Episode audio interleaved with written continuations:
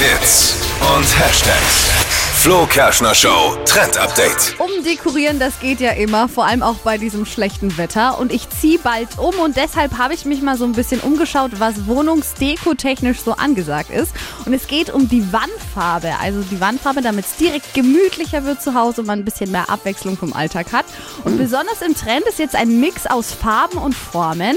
Vor allem in Pastelltönen, also das dann so helles Lila, helles Blau, Türkis.